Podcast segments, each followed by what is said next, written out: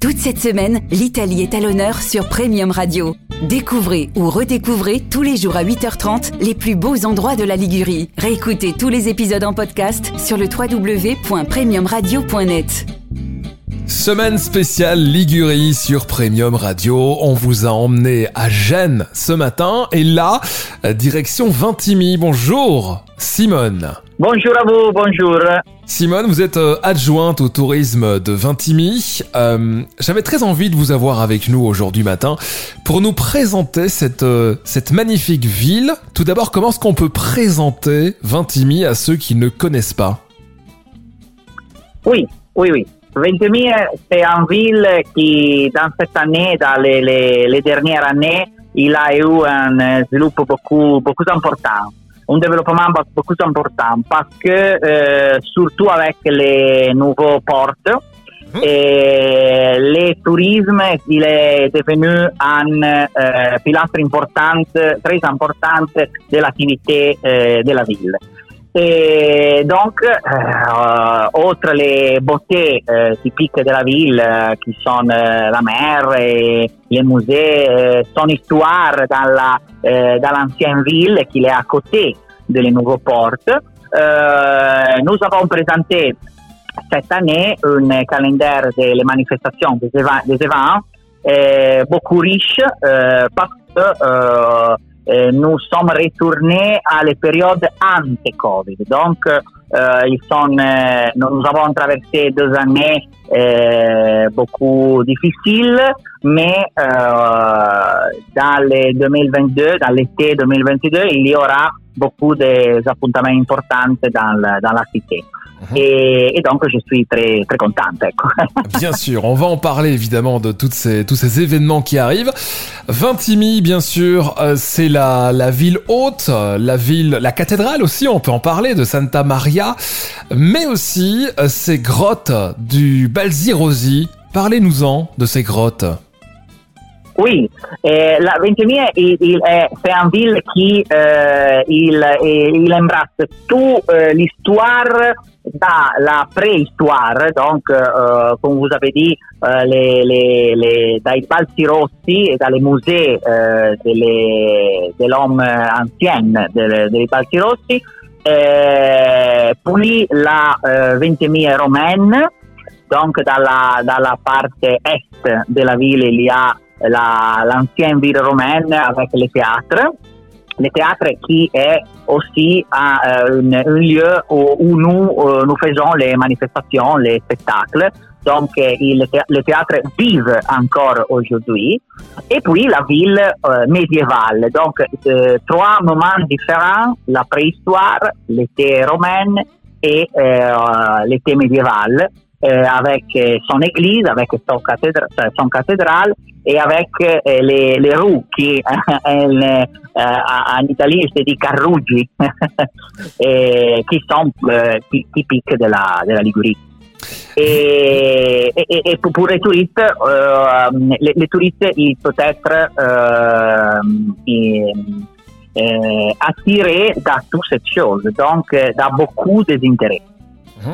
Vintimille est aussi très connu et très célèbre pour son marché du vendredi. Exactement. Euh, si nous euh, pensons au commerce en général, euh, Ventimille il est devenu dans les, la, dans les années 90, dans les années 2000, un maître, un maître important pour le commerce. pour le marché du vendredi, mais je dois dire aussi pour le marché euh, de la fruits et de la, de les, de les produits agricoles parce que euh, il, notre marché c'est euh, une nous avons beaucoup de chefs euh, qui aussi en France aussi à Monaco et ils, ils, ils, ils viennent à Ventimiglia pour acheter les produits made in Italy medi in Liguria, medi in Ventimiglia. Et, et donc, outre le marché de vendredi euh, qui offre euh, produits importants, mais aussi le marché de la fruit et des produits agricoles, c'est un, um, il est un point fondamentale dell'attività commerciale cittadina e dell'intera attività commerciale di tutta la de, de, de, de Ventimiglia et communes autour de Ventimiglia. Uh -huh. J'ai très envie aussi de parler de la Pisciadella, c'est comme ça qu'on dit? Ah, la pisciadella, oui. eh, Ventimiglia, il a aussi, eh, um, eh, si nous parlons eh, proprio de, delle agricoles, euh, nous devons parler des déco qui, euh, en français, ils ne, sont pas comme, comme c'est comme comme dit, mais en italien, c'est les dénominazioni comunali, déco, qui sont des produits très particuliers, très euh, particuliers du territoire, et nous avons six aussi euh, déco. Euh, trois gâteaux, le plus important c'est la castagnola, qui c'est le notre biscuit euh, da, qui, qui, le, qui l'a vendu dans, euh, dans la fête de, de le patron, le 26 août. Euh, et puis euh, la pichadella, qui c'est euh, un, nous, nous, pourrons penser, nous pourrons penser à une pizza, mais c'est totalement différent parce que et, c'est euh, typique de la, de la Ligurie et de, cette, euh, de ce territoire. Ecco. Mhm. Il y a deux événements également que je souhaitais citer aujourd'hui. C'est la bataille des fleurs, qui est un défilé de chars fleuris à Vintimille.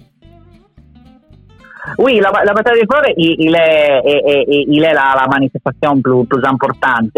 Et nous avons eu des problèmes pour l'organisation il, il, doit être, il doit être fait dans les 2020, mais hum, le, avec le Covid, nous avons pu, euh, nous, nous avons, il n'y a été. Maintenant, euh, j'espère pour les 2023 de euh, reproporre. Et, et, donc euh, il, il, c'est la manifestation plus importante euh, parce que il, mm, nous avons una 10, 9, 10 chers fleuris qui euh, sont tous euh, faits avec les, les, les, fleurs. Il y a un travail beaucoup euh, difficile qui il part dans, dans le mai de mars et il arrive fin au mai de juin et la deuxième euh, dimanche, la deuxième ou la troisième dimanche de euh, juin, il y a la manifestation. Et c'est, il, il, attire beaucoup de touristes, beaucoup de touristes français, mais beaucoup de touristes aussi dans la Lombardie, dans le Piémont, donc dans toute la part du nord d'Italie. Mhm. Et alors, une deuxième fête, c'est la fête patronale de San Segondo, euh, qui a lieu chaque année le 26 août. Vous en avez déjà un petit peu parlé, mais c'est quoi cette, euh, cette fête patronale?